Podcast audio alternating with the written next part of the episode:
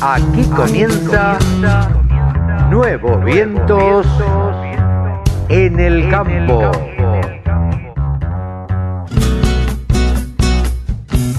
Hola, hola, hola, hola, ¿cómo les va mis amigos? ¿Cómo andan? Aquí arrancamos una edición más de Nuevos Vientos en el campo por la radio del campo. Y sí, un sábado más que estaremos juntos haciendo este programa que tanto nos gusta hacer aquí en la radio del campo. Pablo Adriani va a ser uno de los protagonistas. Javier Lauría va analizando todos los mercados. Javier Lauría tendremos una charla espectacular con todo lo que dejó Palermo respecto de los ovinos, por supuesto. Vamos a charlar con Fabián García, gerente de la raza Shorton. Y también vamos a hablar con Juan Manuel Sicaré. Si yo les digo Sicaré, para ustedes seguramente es significado de helicópteros, de helicópteros fabricados en la Argentina. ¿Cómo? Sí, helicópteros fabricados en la Argentina que se venden a todo el mundo. Así que charlaremos con el hijo de, em, de Juan Sicaré, que fue el creador de esta empresa y los helicópteros se venden y andan alrededor de todo el mundo. No se pierda, no te pierdas el programa de hoy de Nuevos Vientos en el campo que ya arrancamos.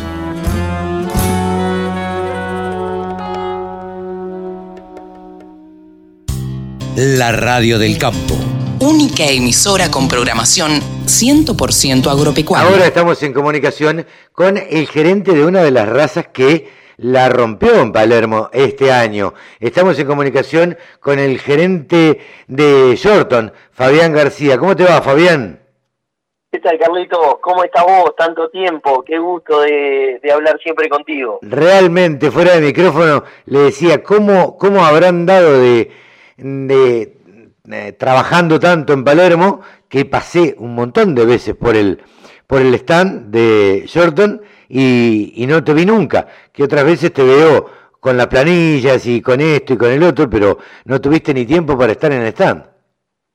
Sí, la verdad que, eh, como todos saben, este año la raza está festejando los 200 años de la llegada de Tarquino a nuestras pampas. Eh, hicimos un cronograma de eventos durante todo el año, empezaron allá por el mes de marzo y tuvimos la, la concentración, arrancamos con una concentración en el mercado agroganadero de Cañuelas, tuvimos la exposición de otoño, tuvimos jornadas a campo y bueno, como todos saben, la exposición de Palermo, la mejor exposición del mundo, eh, iba a ser realmente importante y, y, lo fue, fue así, Carlos. La verdad es que estuve al trote eh, hablando en criollo, tuve al trote durante toda la exposición. No estuvieron al trote durante toda la exposición. Me imagino, me imagino que sí, pero además se presentaron con una cantidad eh, eh, inusual en, en Palermo. Sí, vos sabés que empezamos a trabajar hace dos años, dos años y medio, en la planificación de, del evento este del Bicentenario y nos habíamos puesto una vara alta en Palermo, llegar a los 100 animales y cumplimos el objetivo. La verdad que los criadores eh, se pusieron la 10, la de Messi, y, alcanzamos ese objetivo alto que nos habíamos planteado eh, y fue una fiesta. Eh, antes, antes de entrar pura y exclusivamente en Palermo, ¿Qué otras actividades quedan a lo largo del año eh, eh, por el festejo de los 200 años de la llegada de Tarquino? Bueno, ahora tenemos eh, unos 6, 7 remates auspiciados. el primero es ahora el 19 de agosto en Saliqueló, Cabaña Los Toritos de Plaul. Y bueno, ellos también se plantearon un objetivo alto y es hacer su remate anual con 200 hembras soya, eh, Shorton, haciendo alusión a los 200 años de la raza. Claro. Y, cumplieron con ese objetivo, así que van a presentar para la venta 200 hembras Shorton. Mira vos. Eh, y así sucesivamente, después viene el, remate de Cabaña María Lucía de Ferrero, tan tradicional en Leones, Córdoba, el remate de Cabaña La Balbina, Cabaña Don Rodolfo de la Balbina en, en Tandil, eh, en fin, el remate de Los Ceibos, de la familia Graso, eh, que es una cabaña nueva, esos son criadores eh, de, de, otras razas y hace un par de años arrancaron con, con Yorton con excelentes resultados, también hacen su remate anual. Y luego tenemos la exposición nacional mediados de septiembre, el 15 de septiembre en, la Sociedad Rural de Bolívar. Eh, y para cerrar el año eh, tenemos planificado hacer un evento en el mercado agroganadero para cerrar lo que lo que serían los festejos del bicentenario. Claro, claro. Eh, contale un poquito a la audiencia, a ver, ¿cuáles son los orígenes de esta raza? Si bien sabemos todos que es una raza británica, eh, a ver, ¿cuáles son las características? Carlito, mira, hay cosas que son muy curiosas, que por ahí eh, la audiencia eh, no lo sabe, es una raza, fue la primera raza en llegar a nuestra a nuestras pampas sí. y en ese momento eh, el, principal motivo por el cual se, se trajeron esos, esos, individuos y lo que se comercializaba, el, el, negocio más importante de la ganadería era el cuero. No, no así la carne, porque como no había eh, frío, no, no, no existía la refrigeración, entonces la carne era un producto que se debía consumir en, prácticamente en el lugar donde exactamente. Entonces eh, esto fue fue lo que eh, inició el, el, intercambio comercial con Europa fueron los cueros después por supuesto que eh, vinieron los ingleses a poner la industria frigorífica argentina y es una raza que tiene una excelente calidad carnicera que, bueno, terminó siendo reconocida la carne argentina en el mundo, ¿no? Sí, sí, bueno, de, de hecho, la, la, carne argentina en el mundo es reconocida, pero bueno, eh, también se destaca la raza Yorton eh, por ser una raza netamente carnicera, Fabián. Y, y, se la valora, digo, hasta tal punto, eh, entiendo yo, que este año hicieron precios récords también de ventas en Palermo. Sí, sí, eh, mirá, en, en, los, en los machos hizo el precio máximo de las tres razas británicas, de Angus, Hereford y Shorton, con un toro vendido 9 millones de pesos. Y el promedio de los toros hicieron 2 millones, se vendieron alrededor de 20, 20 toros, de 23, 24 toros que salieron a la venta, una cantidad de reproductores ofrecidos a la venta que debe hacer, no sé, fácil 50 años de que no se ven 100 animales en Palermo como, como los hubo este año. Sí, sí. ¿A qué, te, a, qué lo, lo, atribuís vos? Que sos, digamos, un conocedor de esto y que hace años que, que anda y hace años que recorre Palermo y, y demás. ¿A qué te crees? ¿Por qué te crees que se hizo este récord eh, vendiéndose el Shorton más caro que, que el Angus? Mira, eh, hay una sumatoria de factores hay una sumatoria de factores, eh, se viene trabajando desde mucho tiempo en, hacer una selección eh, de un producto que tenga, sea demandado por el mercado, hoy la raza está con, con un tamaño y, y, para aportar características que son muy valoradas y muy demandadas por, por los compradores. Hoy la raza, como decíamos anteriormente, es una raza de una excelente calidad carnicera que gran parte está dada por el marbling, por la grasa intramuscular, es lo que le da el gusto y el jugo a la carne, claro. Eh, que lo hace que la, lo hace un producto tan atractivo no solamente acá sino en el mundo. Y otra, otra característica muy importante que hoy la raza tiene para aportar es la mansedumbre.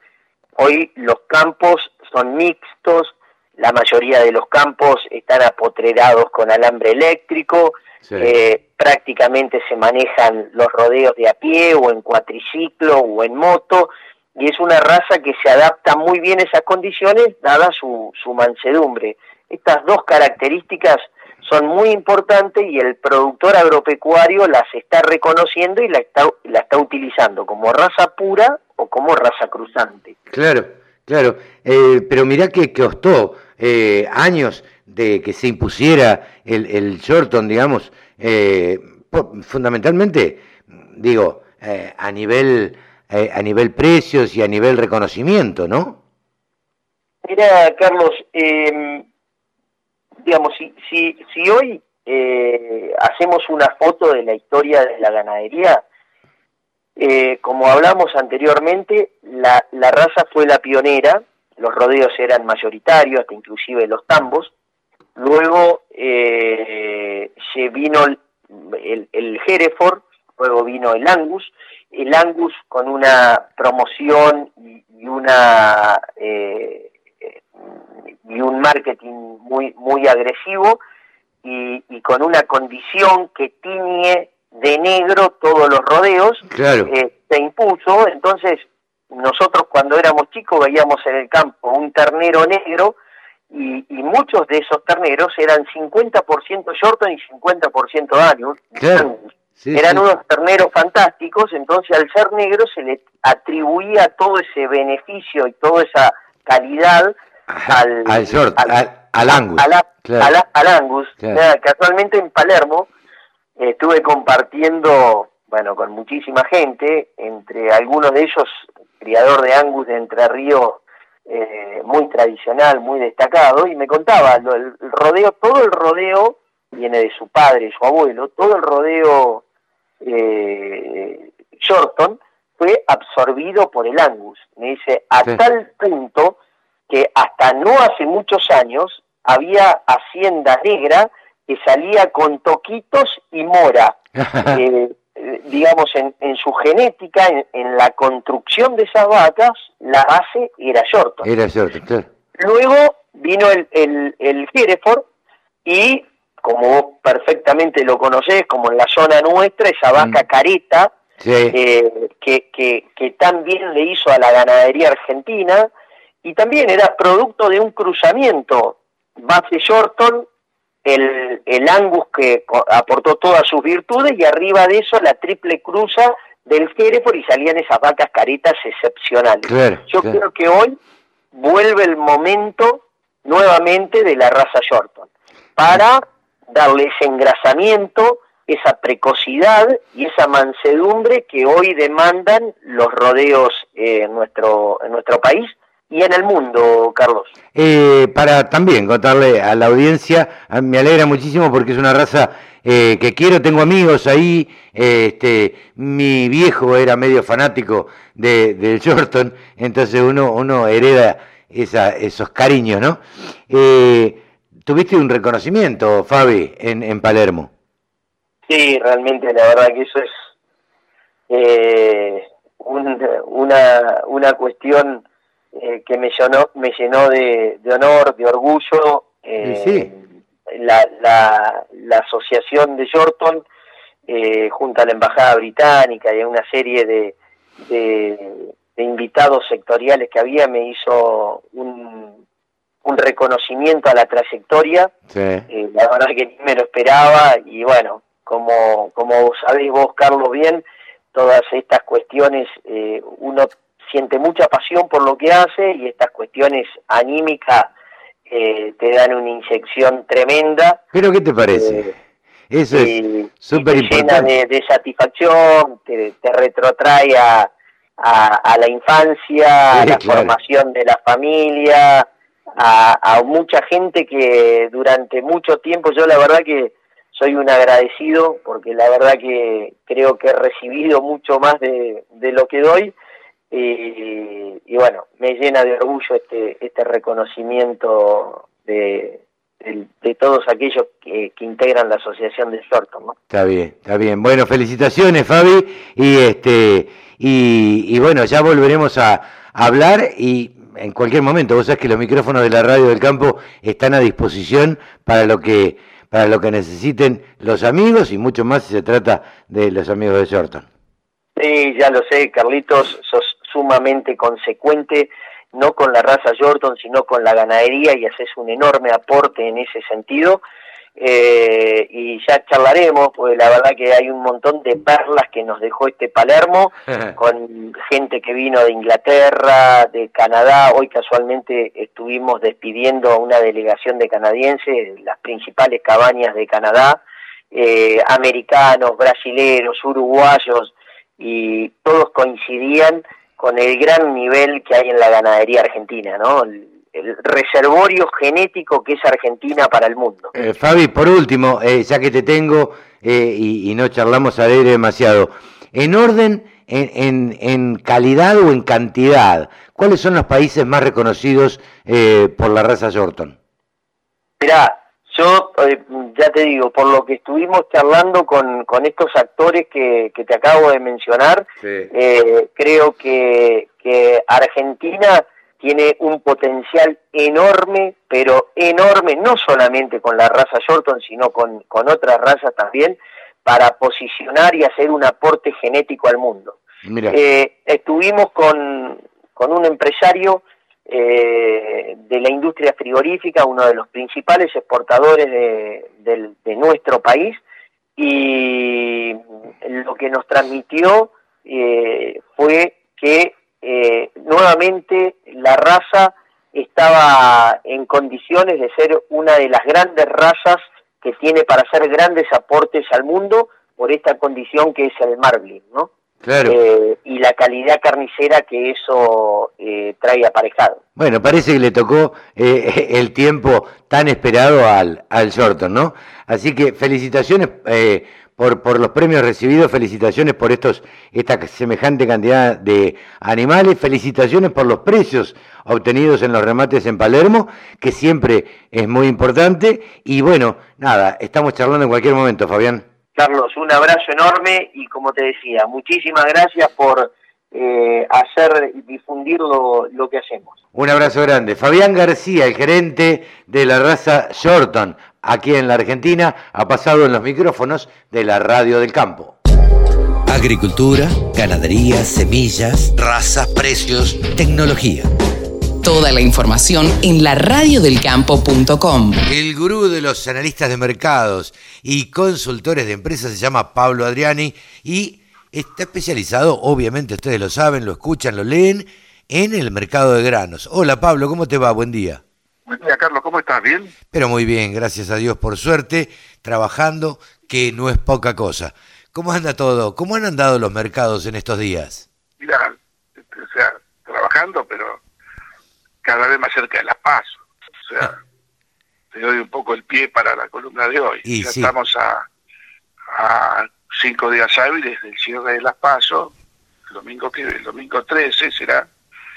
Y bueno, el mercado tiene una impronta que está un poco eh, relacionado con todos los factores que están dando vueltas eh, en Argentina. Y los mercados están muy, ¿cómo te puedo explicar? Erráticos en Argentina. y el, trigo con algunos ajustes a la baja, el maíz también. Eh, la soja es la más estable de todas, desde el punto de vista de sus cotizaciones en dólares. Y la soja justamente fue la que no estuvo beneficiada por el dólar agro en esta, en esta oportunidad.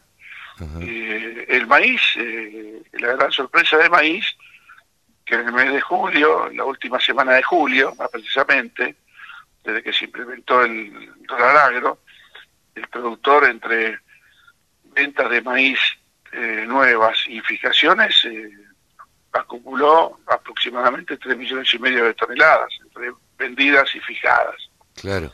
Es un número importante, ¿sí? O sea, vos pensás que eh, en una sola semana, la última semana de julio, se negociaron 3 millones y mil toneladas.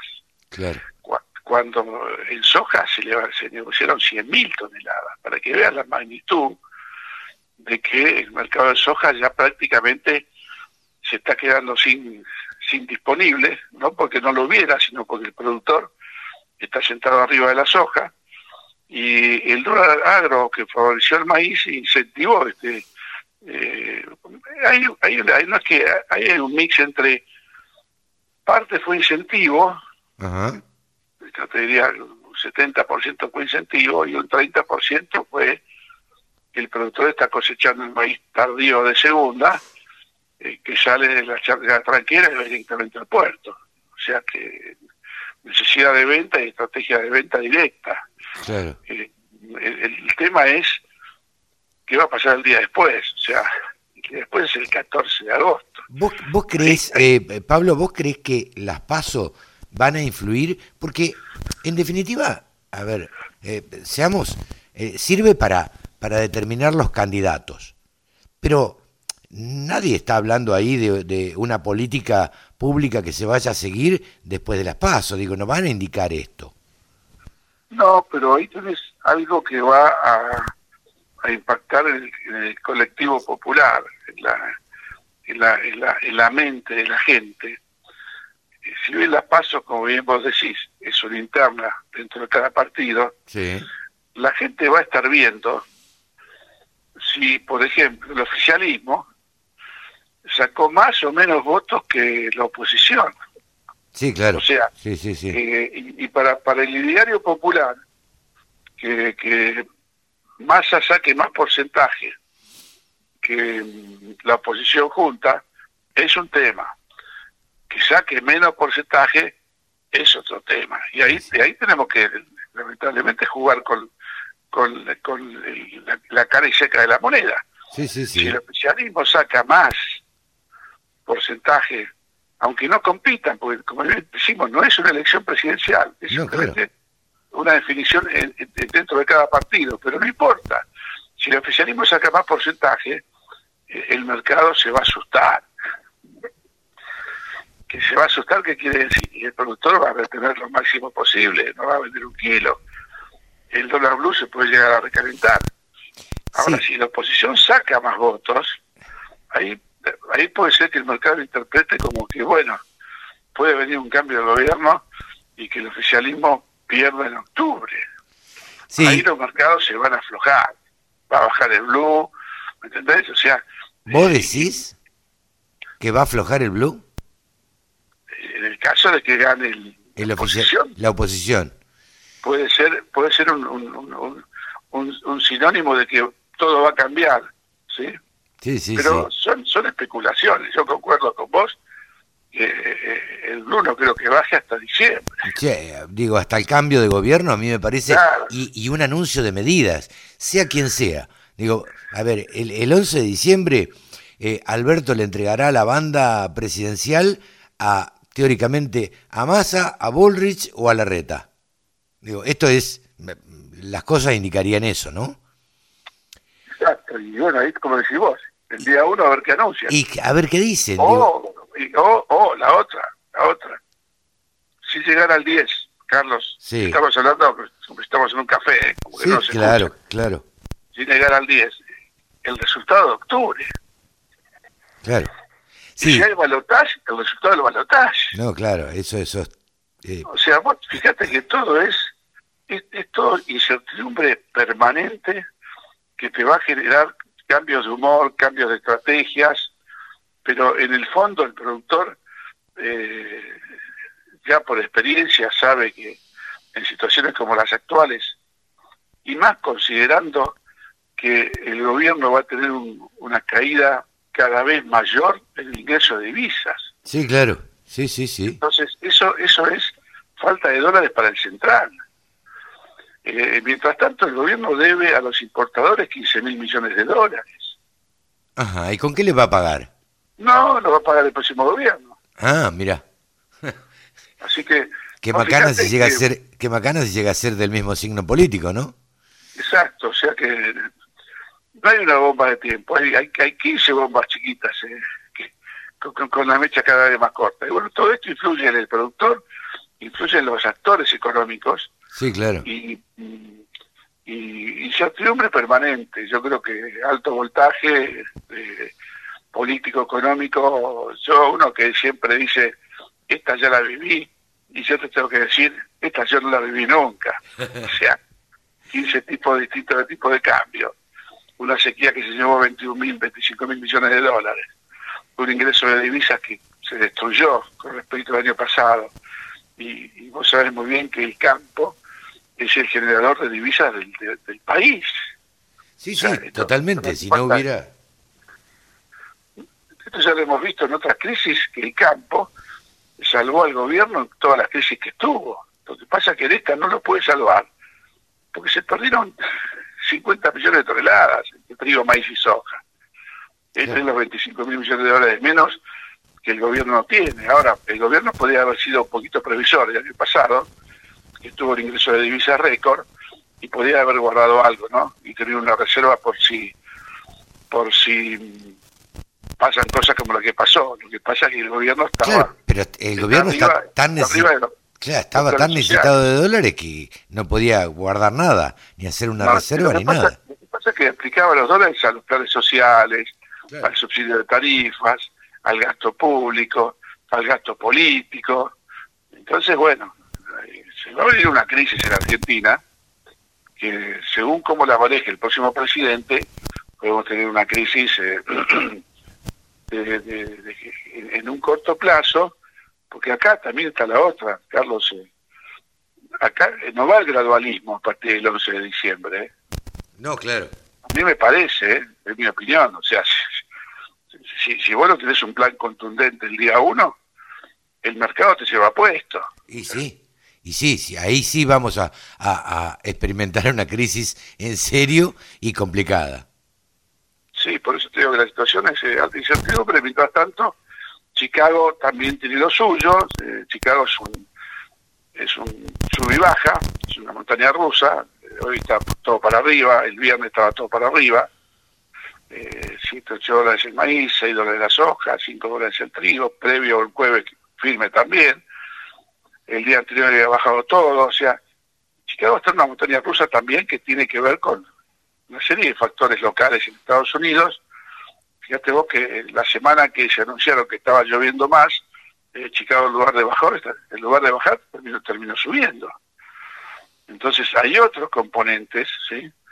que tiene que ver con la crisis del Mar Negro, la falta de oferta de, trigo y de maíz de, Ucrania en el mercado mundial, que está firmando los mercados eh, de exportación en Estados Unidos, y, la soja que ya ha perdido 5 millones de toneladas en, la soja americana de Estados Unidos, eh, el UDA ajustó 5 millones de toneladas menos el 12 de julio, y, y, todavía queda por ahí una estimación más de que pueda haber menos cosecha de soja en Estados Unidos. O sea que todos factores que no se han definido, que se van a definir y que tangencialmente, por ahora tangencialmente, porque yo estoy convencido que la, la, evolución de los mercados en Argentina eh, tiene poca relación con lo que pasa en Chicago. Está siguiendo Argentina una situación totalmente interna, lo que está pasando con el trigo, el maíz y la soja. ¿No, ¿No está influyendo en nada? Eh, Pablo, vos decís que... Bueno, ¿En, nada influye Chicago? Te diría que, Muy la influencia es un 10%. Un 10%. Claro. El 90% restante es la situación argentina local. Está bien. Fíjate vos, eh, las bajas que hubo en el precio del aceite y del precio de la harina de soja a nivel internacional eh, terminan afectando eh, el margen de molenda de, Argentina, que tuvo unos fugaces momentos positivos, ahí por fines de julio, principio de agosto, pero volvió a los carriles negativos. Entonces, eh, eso porque la industria debería pagar menos por las hojas, todavía lo que está pagando. Claro. Pero si paga menos, compra menos. Pero bueno, es como el perro que se muerde la cola, ¿viste? Sí, claro, claro. claro. un permanente y, y, un mundo que no solamente eh, tiene problemas Argentina, sino que también el resto del mundo, ¿no? No, sin duda, sin duda, tampoco el, el contexto, la macro, como, como se dice habitualmente, tampoco ayuda. Pero recién se me ocurría mientras eh, vos analizabas, eh, digo, ¿qué, eh, ¿qué panorama más raro para los analistas de mercado? Porque ante una situación así, Pablo, ante una situación no vivida en Argentina, ¿cómo analizás un mercado? La verdad es que tenés que fijarte, eh, es muy difícil, es muy difícil fijarte, eh, a ver, cómo van a actuar los políticos, depende de cómo actúen los políticos, cómo salgan las elecciones, eh, depende de un montón de factores este, que se pueden dar, es que los precios aumenten, bajen, suban, este, es complicado todo. Mira, vos tenés la muletilla, esto lo, lo, digo de forma unipersonal, la muletilla es un escenario que no hay divisas, que no hay dólares, sí. que hay escasez de divisas y de dólares, como está pasando en Argentina, y un productor que tiene granos. En definitiva, el productor tiene dólares. Sí, claro. Entonces, lo primero que hemos dicho nosotros, y, lo dijo yo permanentemente, es que en momentos como los actuales, eh, el productor retiene porque tiene dólares, que es lo que está escaseando y lo que falta. Ahora, después hay algunas estrategias que entras en dólar MEP y que salís y que lo pones acá, que esas son financieras y ya son de grandes corporaciones que producen. Claro. Que, productores, eh, digamos, que están en la tranquera, eh, no entran en esa. Los grandes grupos inversores y productores que siembran 40, 50, 100 mil hectáreas, tal vez tengan un gerente financiero, como si lo tiene Cargill, Bunge Dreyfus, sí, claro. en donde con, el carry trade famoso, poniendo tasa en pesos, con un dólar atrasado que se atrasa, tienen ganancias en dólares siderales. Claro. Pero eso lo hacen las grandes. Sí, sí, sí. Las grandes multis, no solamente en Argentina, sino en el resto del mundo. Del mundo. Europa, Estados Unidos y las grandes argentinas que siembran 100.000 hectáreas, 150.000. Pero el productor mediano o normal. Sí, el que tiene 500.000 hectáreas. Claro, no, está en esa, en esa, en ese, en esa maquinaria financiera que hay. Que algunos se las pueden ofrecer, ojo, ¿eh? Algunos eh, analistas agroeconómicos, algunos asesores, algunos eh, acopios, cooperativas, corredores, se las pueden ofrecer porque están ahí, están en están en la mesa financiera. Claro. Eh, bueno, Pablo, en tanto habrá que, nada, habrá que esperar las elecciones. Primero las paso después las elecciones de octubre. Exacto, y después el balotaje. O sea, son todas tranqueras que cada una va a generar una, una dosis más de incertidumbre, porque siempre la tenemos. Ahora estamos pendientes qué va a pasar el 14. Sí, claro, ahora... el 13. Sí, el, el, domingo 13, pero después va a haber que estar pendiente de lo que pase realmente en las elecciones que marcan la tendencia. Exactamente. Pablo, muchísimas gracias por este contacto con la Radio del Campo, como siempre.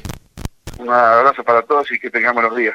Pablo Adriani ha pasado aquí en los micrófonos de la Radio del Campo, el gurú de los analistas de mercados. El sector que más ingresos le genera al país se merecía tener una radio. www.laradiodelcampo.com Javier Lauría es uno de los periodistas que más sabe de ovinos en la Argentina. Siempre lo decimos acá en la Radio del Campo. Estamos en comunicación con él. Hola Javi, ¿cómo te va? Carlitos, qué placer saludarte. ¿Cómo andas vos? Muy bien, muy bien, por suerte, muy bien. Eh, bueno, hemos venido, te cuento, pues vos sabés que estas son charlas de café. Eh, hemos venido de Agroexpo en Colombia, donde hemos visto ovinos y hemos estado charlando con algunos amigos tuyos también. Me imagino que uno de ellos fue el amigo José Carlos. Pero sí, claro que sí. Estuvimos charlando con él, un fenómeno. Eh, nos contó lo que es. Va, uno, a ver, le cuento a la audiencia también y te cuento a vos. Pueden escuchar la nota de José Carlos. Eh, en la radio del campo.com.co. Epa. Oh, pará, pará, pará, pará, pará. ¿Cómo nos fuimos adelante, eh? bueno. No sé si hay, no sé si hay una radio que abarque los dos campos. Mira lo que te digo, porque capaz que puede haber alguna, ya de por sí una radio que tenga tanto espacio para tantos periodistas y demás, y tenga una visión tan, tan global como tiene la radio del campo, que también lo estés implementando en Colombia. Absolutamente, eh, absolutamente. Estamos, eh, em, lanzamos en Agroexpo, eh, que es para que la gente que nos escucha em, tenga idea. Es como la rural de Palermo, pero en Colombia y en el medio de la ciudad también, en un predio que se llama Corferias. son seis Em, eh, seis lugares eh, donde se hace bajo techo toda la exposición. Em, así que animales, maquinaria, eh, fundamentalmente animales, otras razas, otra, otra, otra cosa absolutamente distinta a la que estamos acostumbrados a ver. Pero bueno, aprovechamos ese marco, aprovechamos los colegas y, lanzamos la radiodelcampo.com.co que habla de eh, agricultura colombiana, obviamente, ¿no? Qué bueno eso, y pero en realidad creo que tenemos que dar vuelta en la entrevista y que vos me cuentes de cómo te fue en Agroexpo con, con los ovinos, un poco más. Eh, sí, claro, eh, la verdad que vos sabés muy bien, has estado con, con toda la gente de Colombia también que, que viaja por el mundo, ¿no? Eh, exponiendo sus animales y mostrando sus animales y viendo cuáles son las mejores razas, cuáles son las variedades que más se adaptan a cada terreno. Pero bueno, eh, nada, eh, lo que quería charlar con vos, eh, Javi, y no, no quiero ser autorreferencial con esto y hablar solamente de la radio del Campo Colombia, sino que me cuentes qué dejó Palermo en cuanto a ovinos en, en el 2023. Bien, contamos, yo aprovecho para sumar un marco. En la misma semana en la que vos estuviste en Aeroexpo, en Paraguay se hizo la Mariano Roque. ¿Eso qué significa? estamos teniendo mucho movimiento eh, de exposiciones por estos días y todavía tenemos un par por delante. Pero Palermo reunió, eh, más allá de los del millón trescientos mil visitantes, que es un número enorme, eh, reunió a más de 200 ovinos en el pabellón Ocre y estamos hablando de un total de 2.000 animales, entre vacunos, equinos, ovinos, algo de porcinos, no hubo aviares por el tema de la influenza, así que el grueso estuvo así, eh, vacunos, equinos, ovinos, porcinos, básicamente. Eh, ¿Qué, diferencia notaste con otros años, Javi? Noté mejor calidad genética, ah, es una excelentísima pregunta, mejor calidad genética, eh, noté una distribución un poco más equitativa en cantidades de animales, porque el año pasado, o mejor dicho, hace dos, bueno, una la edición anterior de Palermo, porque tuvimos el año pasado y después habíamos tenido dos años sin, sin, la muestra por la pandemia, así que respecto de la última que vimos, que fue la del 2019, eh, vi una, una distribución más equitativa de animales, porque antes la reina del pabellón era la raza Hampshire Down, y no había ninguna que se le acercara. En esta oportunidad había 86 animales Hampshire Down y había 58 Dorper, o sea, estaba cerquita. Mira vos. Eh, ¿Y a qué, a qué se debe esto, Javier? El Dorper está creciendo mucho, es una raza que está creciendo mucho, también por ser eh, no estacional, eh, no tenés que esperar un año para el siguiente ciclo. Claro. Recordemos que que uno si planifica bien puede tener tres corderos en dos años, así que se hizo un trabajo muy bueno, eh, se está aplicando mucha biotecnología y eso permite igual a todas las razas, permite multiplicarse más rápido, con mayor porcentaje de efectividad, a pesar de, la seca, porque estos son animales que muchas veces se crían mitad a campo, mitad a corral o estabulados. Entonces es distinto el tratamiento que llevan los animales de cabaña que los animales eh, que van a campo o, generales. Así que creo que hubo mucho, y esta es la primera vez de tantas veces que me lo preguntaron, es la primera vez que lo analizo desde ese lugar, mucho animal inseminado, eh, mucha laparoscopía, mucho embrión. Entonces ahí ya notas una diferencia. Eso fue en general, eh, pero el Dorper en particular creció mucho. Ya había crecido mucho y se lo había notado importante la presencia el año pasado, pero este año se notó mucho más, inclusive la calidad genética, no, no la cantidad solamente. O sea, la calidad y cantidad fueron de la mano. Eh, hubo una raza que no estuvo, que fue la Santa Inés, que el año pasado había estado, que era esa raza deslanada, negra, un animal que tenía otro otra conformación, si uno quiere verlo, porque es un cogote más largo, más despegado del piso, eh, si bien uno puede ver en el Dorper un toro chiquito, para decirlo rápido, con todo el respeto de los criadores, en el, en el Santa Inés uno puede ver una especie de caballo, para imaginarlo con un cogote más largo, más hacia arriba, un caballo oveja. Mira vos. Eso para que uno se uno trate de imaginarse cómo cambia. O sea, eh, por general, en la mayoría de las razas, el Santa Inés, perdón, el Dorper, el Texel tiene la cabeza hacia adelante respecto del cuerpo, el Santenés la tiene hacia arriba. Ajá. O sea, Mira, tiene el, el cogote eh, más, más erguido. Obviamente te, te vi en, en, en Reels de Instagram, te vi eh, por televisión, eh, te vi en varios lados porque, bueno, es el, el trabajo de uno. Pero independientemente de eso, contale a la gente, a ver, qué impresión se llevaron los cabañeros, fundamentalmente, que son los que ponen la plata y los que invierten para venir a exponer a Palermo, ¿no? Bueno, los caballeros en general eh, se llevaron una impresión muy buena y muy competitiva.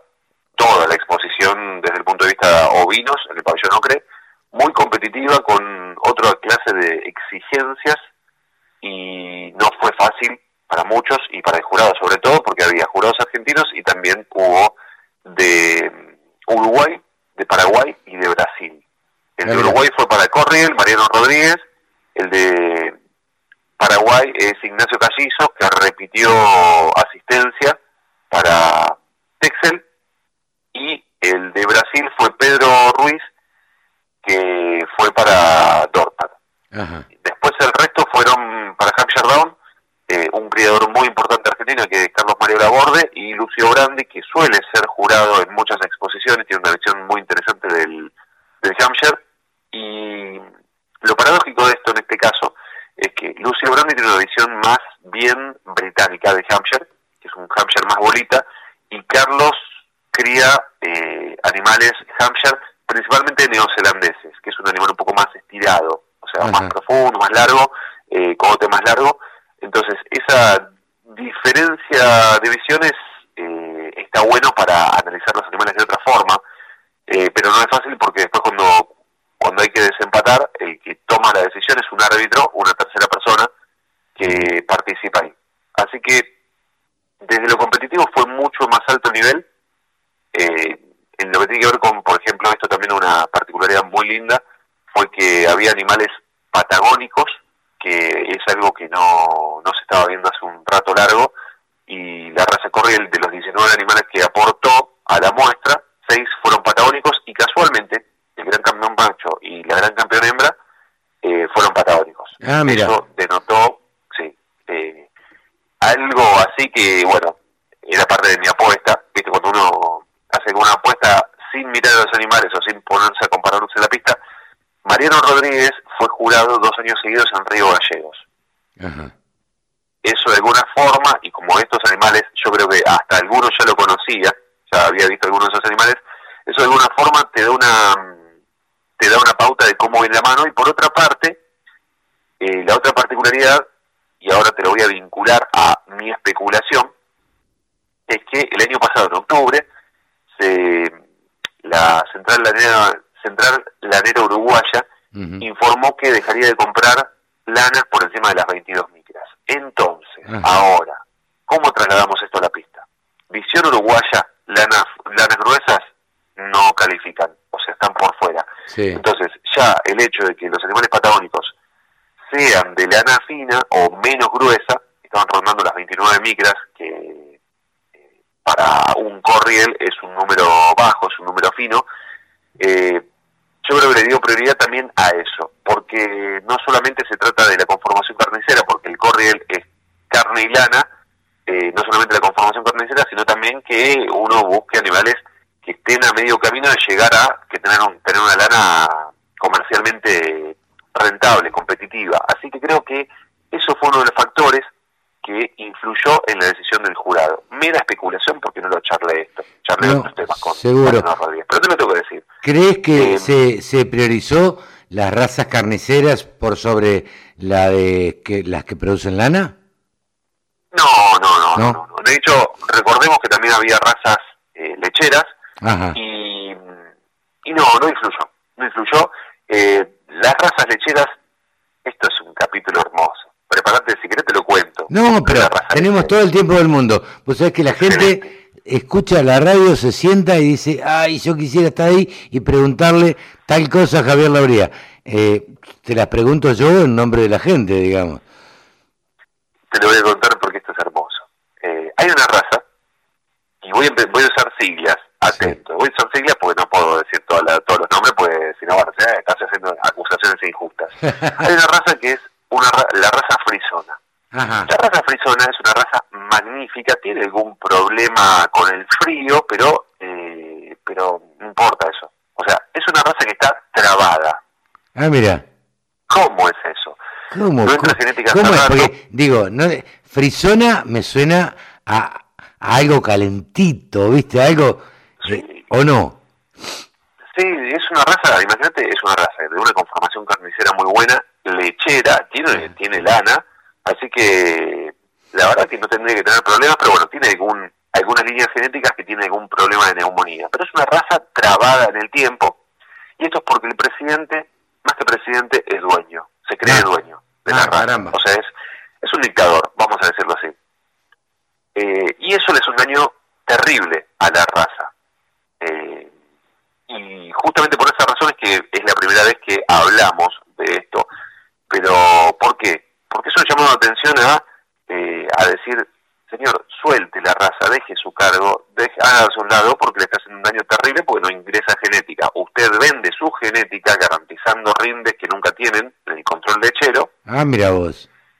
Este, Qué interesante denunciar, que- denunciar esto, digo, ¿no? Porque... Eh, alguien se tiene que hacer cargo, alguien tiene que poner la trucha, pero Sí, nadie le dice claro. que no. Sí. Este, y como prensa he sido testigo de, de algunas cosas que, que son inauditas para una raza. Y como me da mucha bronca que la raza esté trabada por un tipo que en lugar de ser líder, como presidente que toma un rol de líder y toma un rol de jefe, me parece que está bueno visibilizarlo un poco. Sí, claro. Este, porque el tipo te, te vende. Eh, vos te acercás a la, a la raza, decís, che, quiero tener un tambo de frisonas, perfecto. ¿Qué necesito? Ovejas, bien.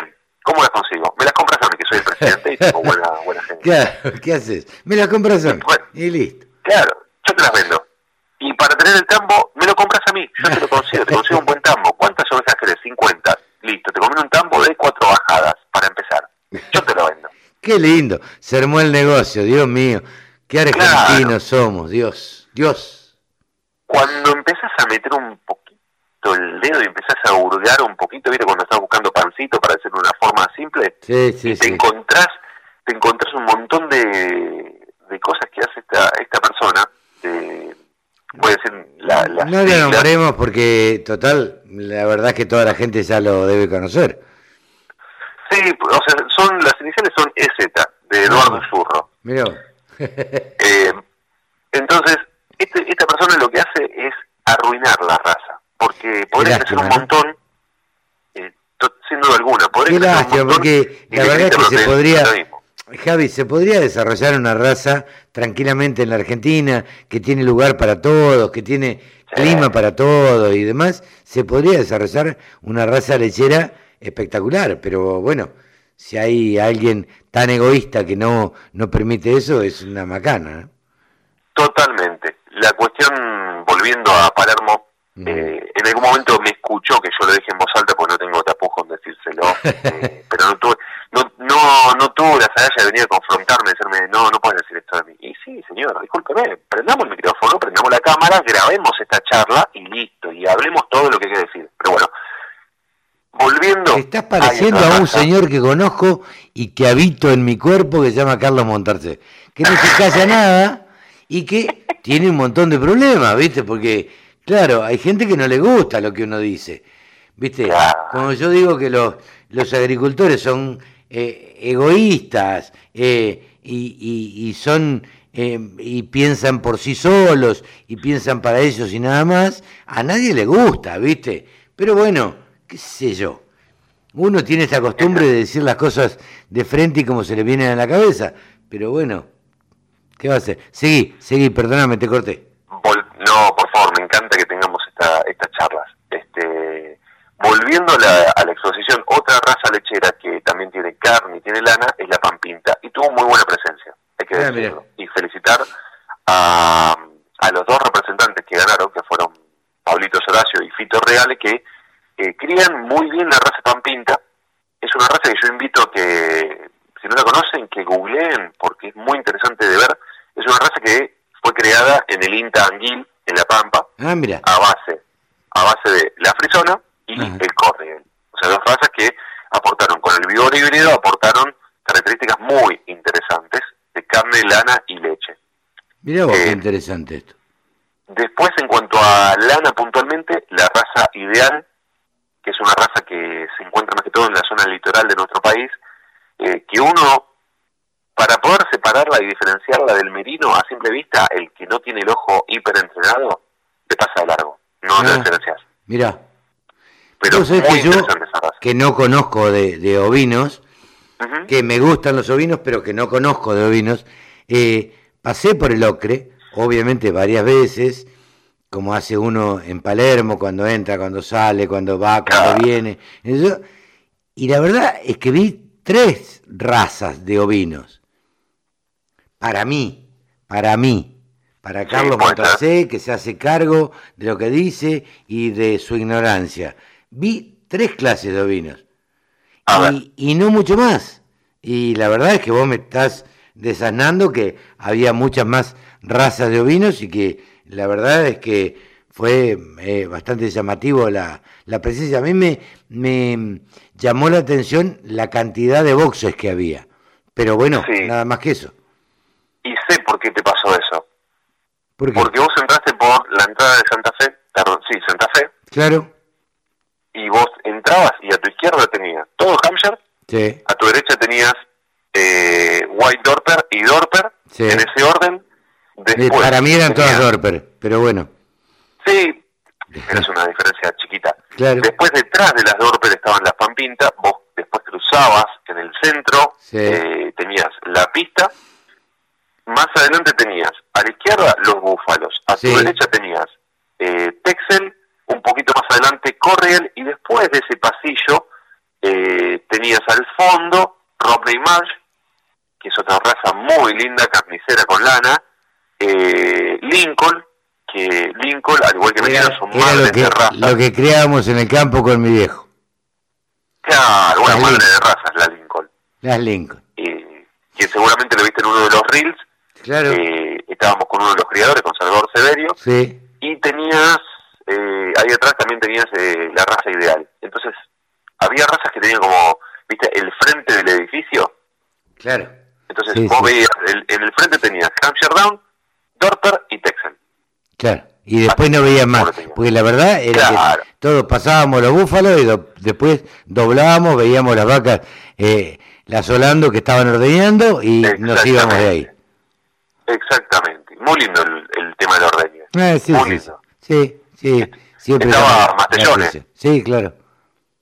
no podía faltar Mastellón, estuvimos charlando Mastellón hijo, que es el que heredó eh, el imperio Mastellón en su momento. Sí, claro. Ahí con, con la porteña, con, con los periodistas agropecuarios que trabajamos en Capital Federal, vamos a recorrer la Serenísima, o Mastellones, me- mejor dicho, este, creo que la semana que viene o la otra, para conocer bien de punta a punta el proceso de la leche, que no todo el mundo lo conoce y hasta lo vamos a hacer al revés, eh, desde el producto terminado hasta las ovejas a la tarde. Entonces, eh, nada, vale la pena.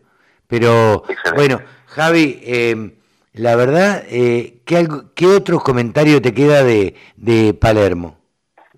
Te cuento, una venta récord Ah, por parte de, de Hampshire Round, eh, y esto tiene que ver con un carnero que es hijo de madre argentina, madre de la cabaña El Charabón, que está hacia la, hacia la zona de Ayacucho, y sería una pajuela de un macho del Reino Unido, o sea que era binacional, eh, madre argentina, padre británico, que se vendió en 5 millones y medio de pesos, eso equivale al momento de la venta a 10.700 dólares.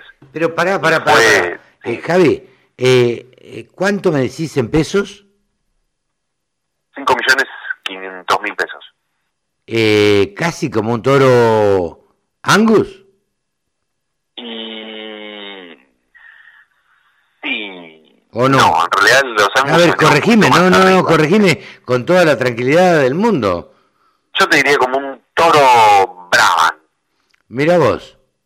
te lo, me, me la juego más por ese lado, un toro bravo, o sea, eh, a- o sea, en comparación del nivel genético, Sí, claro. porque estamos claro. hablando primera, primera, primerísima línea, a nivel genético, si lo comparamos, es un Brahman, Mirá vos. lo pondría a esa altura, que no, o sea, o un Shorton, Claro. que, que bueno, Bueno, que estamos hablando pará. 200 años Ahí, eh, eh, van a escuchar en este programa a, a, eh, Fabián García, gerente de la Shorton. Eh, rompieron récords. Se vendió más caro que Angus. y es un año especial. Año especial, realmente. Los 200 años de la llegada de Tarquino, Sí. eh, que es uno de los tres toros que están en la etiqueta del whisky criadores. Qué sea, Estás en todas, Javi. Estás en todas. Qué grande. Me encanta, me encanta, me encanta. Me encanta charlar con vos porque hablamos un mismo idioma, sabemos lo que no sabe uno, lo dice el otro, lo que... Pero bueno, me encanta, me encanta charlar. Eh, Así que ten- hay, varias cosas más, pero bueno. perlitas, lo perlitas, perlitas. Contame perlitas, tenemos tiempo. Llevamos 23 minutos nada más charlando. Vamos a completar la media hora. Podemos. Claro. Otra perlita. Bueno, nacieron cuatro corderos en el marco de la exposición. El Ajá. primero, Ringo, eh, Vi, que es un cordero Texel. ¿Y por qué se llama Ringo? pero vos filmaste los dos, eran mesicitos. No, No. Ese, ese fue la segunda tanda. Ah, el primero que ah, filmé fue Ringo, que era el Texel. Después filmé los dos eh, sudafricanos. Vamos Ah, por Ringo, la perlita. El primer cordero nacido en Palermo este año. Un Texel eh, grandote, bueno con textura. No está bueno que sean tan grandotes, pero bueno, este, como venía de una preparación también con la madre, muy bien alimentada, porque era para la exposición, Claro. nació Ringo. ¿Por qué se llama Ringo? Es la pregunta. Buena avena. Eh, No. Exactamente, por ahí, porque estábamos, estábamos con Gabriela Zambuja, que es eh, criador de Uruguay, de Texel, pero de origen brasileño, y justo había nacido unas horitas antes, y nos pusimos a charlar con Pablo Freire, el dueño de esa hembra, y, y dice a Zambuja, Cordero que nace en exposición el año siguiente va para campeón. Mira vos. En- entonces yo agarro y le digo a Pablo Freire, le digo, Pablo, tenemos que grabar algo, ¿qué nombre le ponemos? Y no sé, porque ¿qué nombre de, de campeón? Y yo le digo, Tyson. Y dale, listo, vamos a grabar. Y dice, y uno dice, pero pará, Tyson es negro, y este cordero es blanco. ah, no, tenés razón. Me dice, bueno, Ringo Bonavena, listo, vamos con Ringo. Qué Y así grande. nació el nombre Ringo, que después apareció en un montón de noticias de un montón de medios. Sí, claro, lo vi, lo vi, lo vi. Este, después fuimos por esos dos que vos viste, una hembrita y un machito, Los mesicitos Sí. con cabeza negra. exactamente, la raza Dorper. ¿Qué nombre se les puso? Yo le propuse a Orlando Guastalla que les pusieran Nelson y Makeba. ¿Por qué Nelson? Bueno, como es una raza sudafricana, eh, Nelson Mandela, por ser una raza sudafricana, y esto eh, es un, un detalle sutil. Hace un tiempo hubo un reel, o sea, perdón, una música de un reel que explotó, que se llama Makeba, la música de, Ah, ese- de esos reels. Makeba es el nombre de eh, una mujer, una mujer sudafricana que, bueno, tuvo mil quilombos y qué sé yo, pero le hacen un homenaje con esa canción que fue denominada la madre de Sudáfrica. Mirá vos. Entonces, como homenaje a dos nacidos, o sea, dos eh, animales nacidos de origen sudafricano en la exposición de Palermo, Nelson, Nelson y. Makeba. Qué grande. Qué grande. Eso Pero, los- pará, los- Javi, vos no estás diciendo esto, lo voy a decir yo porque eh, vos no lo vas a decir. Eh, tuviste mucho que ver en los nombres de los Eh, nacidos en, en, en Palermo. Sí, Casi sí. todo que ver. Este, el, No el te hagas el humilde. yo, pero No te casi. hagas el humilde. Uno debe saber recibir cuando uno es protagonista de algo, digo, la verdad. ¿No? que, sí, gracias, en serio. Para mí es importante porque, Y sí. y esto lo digo siempre, Pero haces Javi, porque sos un Javi, sos un periodista reconocido y esto eh, fuera de micrófono ya me importa eh, tres pepinos lo que estemos grabando. Claro, vos ya sabés como, como que estas charlas son así. Eh, sos un periodista reconocido respecto de el conocimiento que tenés y la sabiduría que tenés porque has estudiado, porque te has preparado y demás eh, de los ovinos en la Argentina. Y nadie, pero nadie le dio pelota a los ovinos como le has dado vos. La verdad es esa, que no tengas el espacio, que no tengas el lugar, y bueno, ya, se, ya va a aparecer. Ya, a ver, yo estuve charlando con mucha gente en Colombia y en Colombia se come oveja. Igual que acá, en el interior. En el interior, no en Buenos Aires. En Bogotá no conseguís carne ovina ni por casualidad. Pero en el interior se come. Pero bueno, eh, es así, necesitan tiempo. Hoy, mira, esto tiene todo que ver con todo. Yo uno un montón de cosas, Javi. Y eh, le hacía una nota a, al Colorado eh, García y, Fabián me decía, eh, la verdad es que por primera vez el Shorton tiene el reconocimiento que se merece. después de 200 años. Después de 200 años. Digo, y se vendió más caro que un Angus, se vendió más caro que un que un eh, eh, que otras razas eh, que normalmente eran más reconocidas acá en la Argentina. Pero bueno, la verdad, yo siempre te digo, soy un fanático de los ovinos porque mi viejo era fanático de los ovinos. Y hoy le decía a Fabián García, soy un fanático del Shorton porque mi viejo era también fanático del Shorton.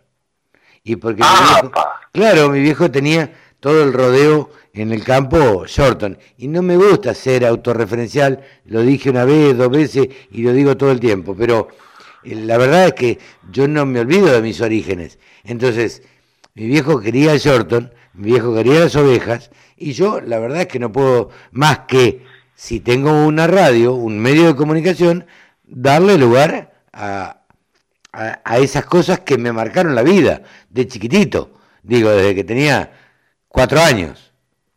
Pero bueno. Oh, qué lindo. ¿Qué va a hacer? Eh, Viste, estas cosas a la gente a veces les interesa, otras veces no tanto.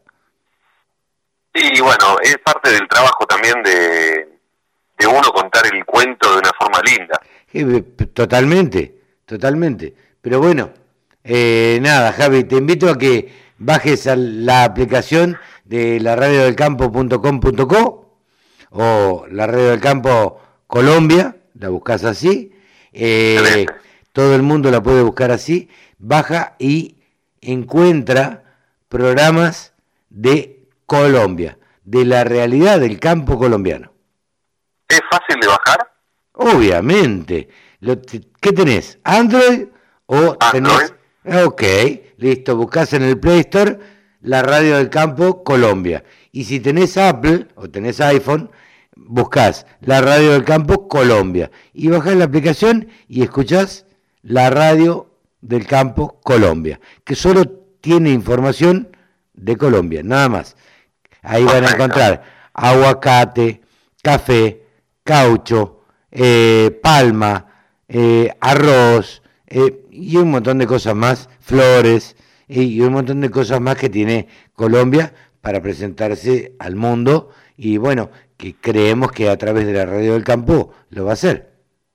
Es una gran propuesta, te lo tengo que decir porque el campo colombiano está creciendo, sí. Eh, se está trabajando cada vez con mejor nivel. Sí, la verdad que sí. estuve en 2016 en Colombia, me preguntaban de todo y me decían, acá, me dice, ¿qué, trabajas en Canal Rural? Sí ah, porque hay un programa acá que se ve, eh, pero no, vos sabés que acá no se le da tanta hora al campo, y que vos me cuentes esto está buenísimo, porque lo que no se, no se visibiliza no se conoce, y que se le dé visibilidad, que se le dé espacio con una radio de estas características, me parece importantísimo para posicionar mejor a un sector que en cualquier lugar del mundo puede funcionar muy bien. No, sin duda, eh, Javi. La verdad es que no la quiero estirar más, ya va media hora de charla y a la yo sé, estoy seguro que a la gente le encanta. Pero termino con esto. Eh, la radio del Campo Colombia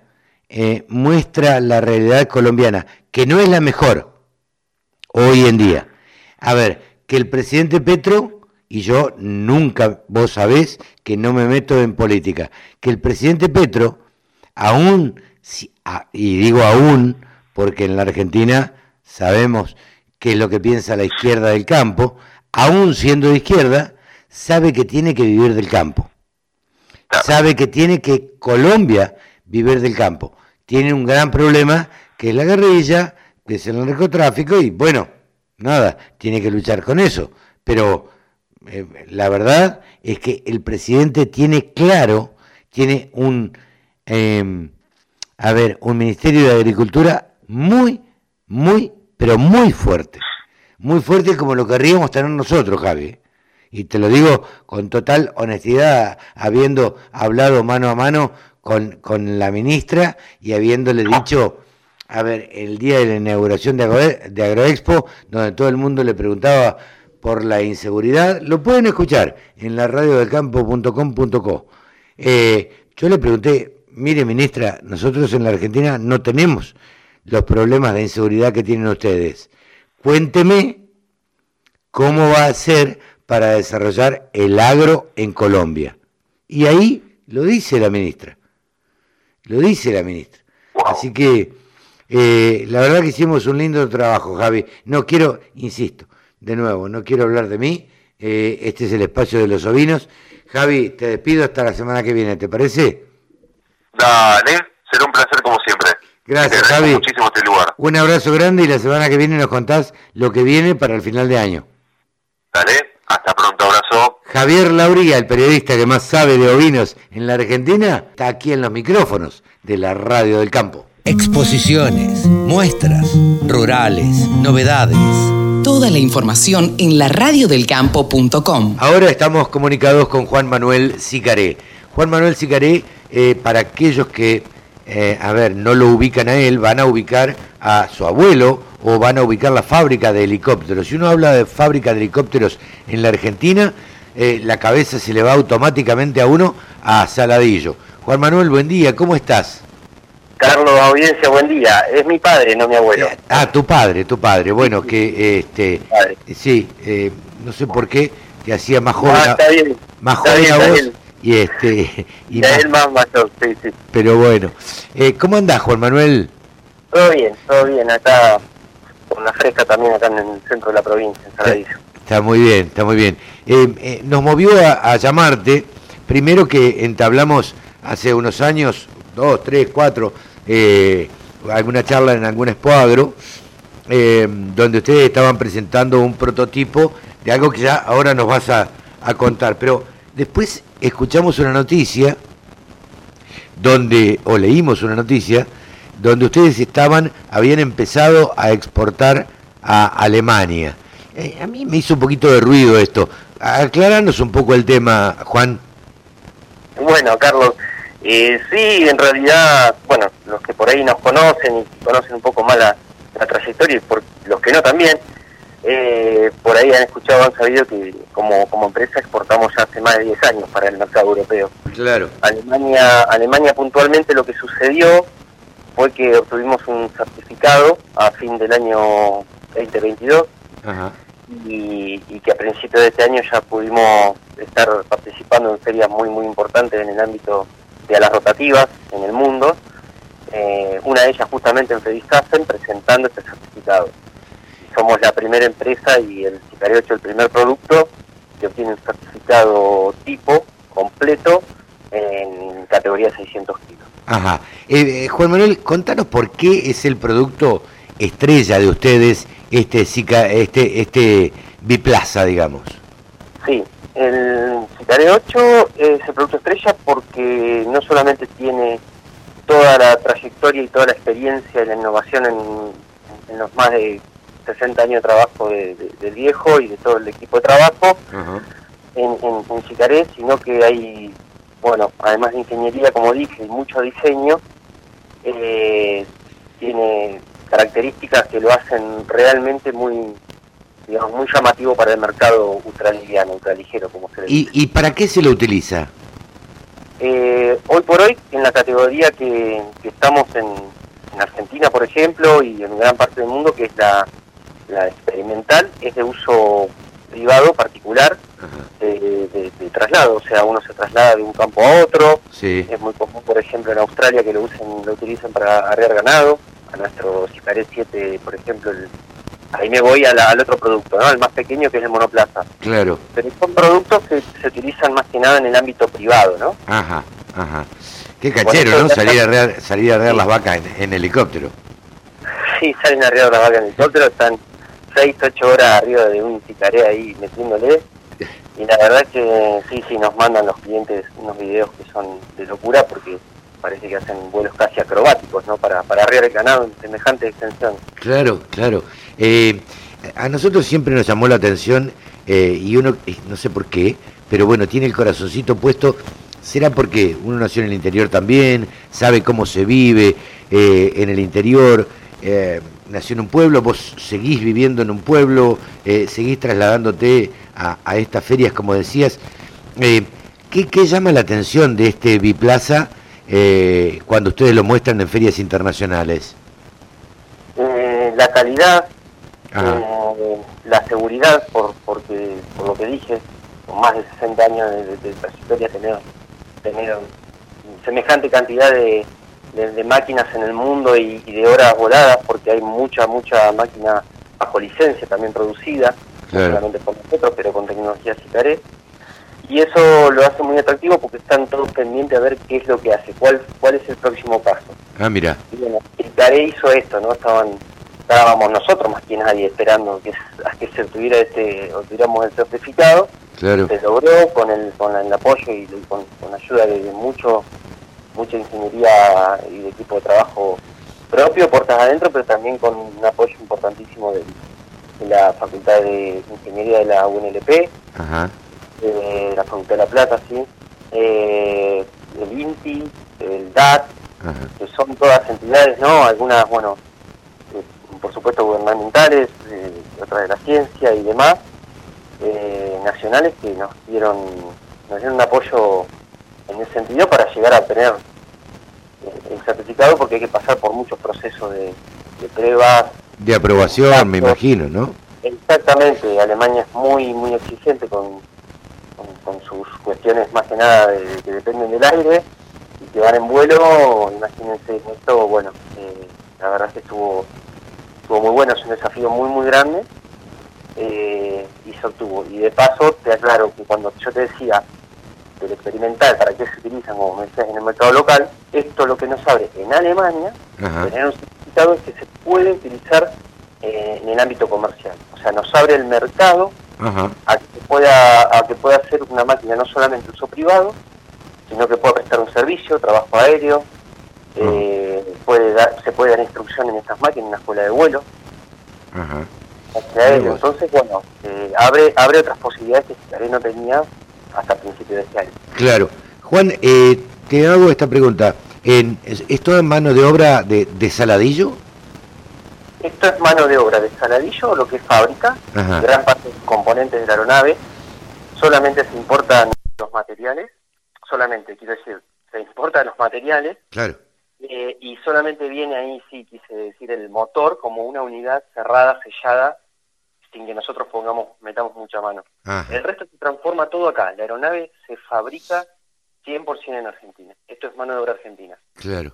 La pregunta eh, está buenísima porque también tenemos en el sector agro, y, hay que decirlo, muy, muy buenos eh, proveedores. Claro. Entonces, como hay buenos proveedores en Santa Fe, Córdoba, no quiero dejar ninguna provincia por mencionar, pero digo, en el ámbito aeronáutico Mendoza, hay mucha, una buena red de proveedores que también nos, nos ayudan a que esto sea un producto de alta calidad. Porque nosotros no podríamos hacer 10, 20, 30 piezas con eh, el grado de precisión que ellos por ahí también tienen con sus centros de mecanizado y demás. Entonces sí, es un apoyo eh, mutuo, proveedor y productor Sicaré como fabricante. Y nosotros, bueno, tenemos técnicos recibidos de acá de la escuela local, es una escuela, la escuela técnica, la, la EDT, es eh, realmente salen técnicos muy, muy bien formados, son técnicos electromecánicos. y luego los ingenieros que que tengo uso razón, todos provienen de allá de la, de la que te dice de la Facultad de La Plata. Claro. Eh, y te hago esta pregunta, la, la industria metalmecánica argentina, digamos, la que fabrica eh, maquinaria agrícola, lo- ¿esos son los proveedores? ¿A eso te referís? Sí, hay proveedores que son autopartistas, Claro. o sea, en lo que tiene que ver con, con autos, sin decir, sin, sin empezar a hablar de marcas y empresas. Claro. Sí, y, sí, mucho, sí. y mucho, como bien dijiste, proveedor de, de maquinaria también. Claro. Ok. Eh, eh, escúchame, para el agro, ustedes se presentaron en Expo Agro con un prototipo eh, de, de tipo un dron o un helicóptero eh, para, para fumigar o, o algo así. Contanos qué, qué, cómo, en qué etapa están. Sí, allá por el 2020 en la Agro aquella que nos conocimos, Sí. que fue la gran, la, la gran marca por la pandemia, recordás que nos sacaron, nos sacaron volando. ahí. sacaron un día antes, sí. Sí, sí, sí, un día antes. Eh, mirá, ahí lo que estábamos haciendo era presentando lo que lo que iba a ser, eh, lo que es, está haciendo el camino a obtener un ultra, eh, un, perdón, un UAV que es el vehículo no tripulado, en Claro. este caso un helicóptero. Ok. En helicóptero habíamos empezado sí a trabajar antes, eh, por Sicaré propiamente dicho, pero no, no habíamos logrado llegar a un, a un nivel de, de autonomía y de vuelo de vuelo autónomo. Entonces, eh, ahí entra, bueno, Marinelli con, que también lo conoces a Nicolás, Sí. a su papá, a Sergio. Bueno, Nico, hicimos un, un buen vínculo, recuerdo en una, en una muestra de una calibración de un Sicaré para el agro, un helicóptero, un, un helicóptero, un monoplaza que tenía puesto un eh, sistema de, aplicación aérea. Y en ese día en Menado Tuerto nos encontramos y allí nació este vínculo de llevamos a, a ver si podemos poner en, en vuelo tipo dron, como bien decís, un helicóptero de- de dimensiones más pequeñas. Bueno, así fue que se a trabajar el viejo con, eh, o sea, Pirincho con, con Nico muy muy fuerte, gente también nuestra, del equipo y después, eh, bueno, nos puso el ojo en ese buen sentido, ¿no? El INVAP para decir, che, hagamos esto juntos, tenemos la capacidad de hacerlo, empresa tecnológica como lo es INVAP, con todo su, su poderío, ¿no? En electrónica, en todo lo que es, implica. Entonces ahí eh, hicimos una, una hermosa unión para, para hoy estar ya en el prototipo número 3 con muchas mejoras para apuntar en el ámbito justamente civil al agro. Pero Bien. Lo que hoy tenemos sí en producción es para la Armada, Ok, ok. es en el ámbito de defensa. Bien. Bien. Llevamos sí, más de 200 horas de prueba, ¿no? Bueno. Claro. Eh, la verdad que nos alegra muchísimo eh, todo esto que nos contás, Juan Manuel. Y bueno, volveremos a molestarte en otro momento porque también nos interesa todo lo que, lo que sea desarrollo y todo lo que sea este, tecnología para, para el agro y, y en general eh, para la industria. Y, y ustedes están, son de avanzada, son de Saladillo, son de la provincia de Buenos Aires y bien argentinos. Che, Bueno, muchas gracias, nunca es molestia, al contrario, en serio. bueno, muchísimas gracias. Hemos conversado con Juan Manuel Sicaré de la fábrica de helicópteros de Saladillo. Remates, buenas prácticas, siembra directa, pulverización. Toda la información en la radio del campo. Y hasta aquí fue Nuevos Vientos en el campo por la radio del campo. Nos despedimos, nos despedimos hasta la semana que viene, hasta el sábado a las 10. Recuerden siempre que repite los domingos a las 12. Y quédense prendiditos a www.laradiodelcampo.com. Descarguen la aplicación y cualquier cosa nos escriben a contacto arroba laradiodelcampo.com. Chau, hasta la semana que viene. Que lo pasen bien.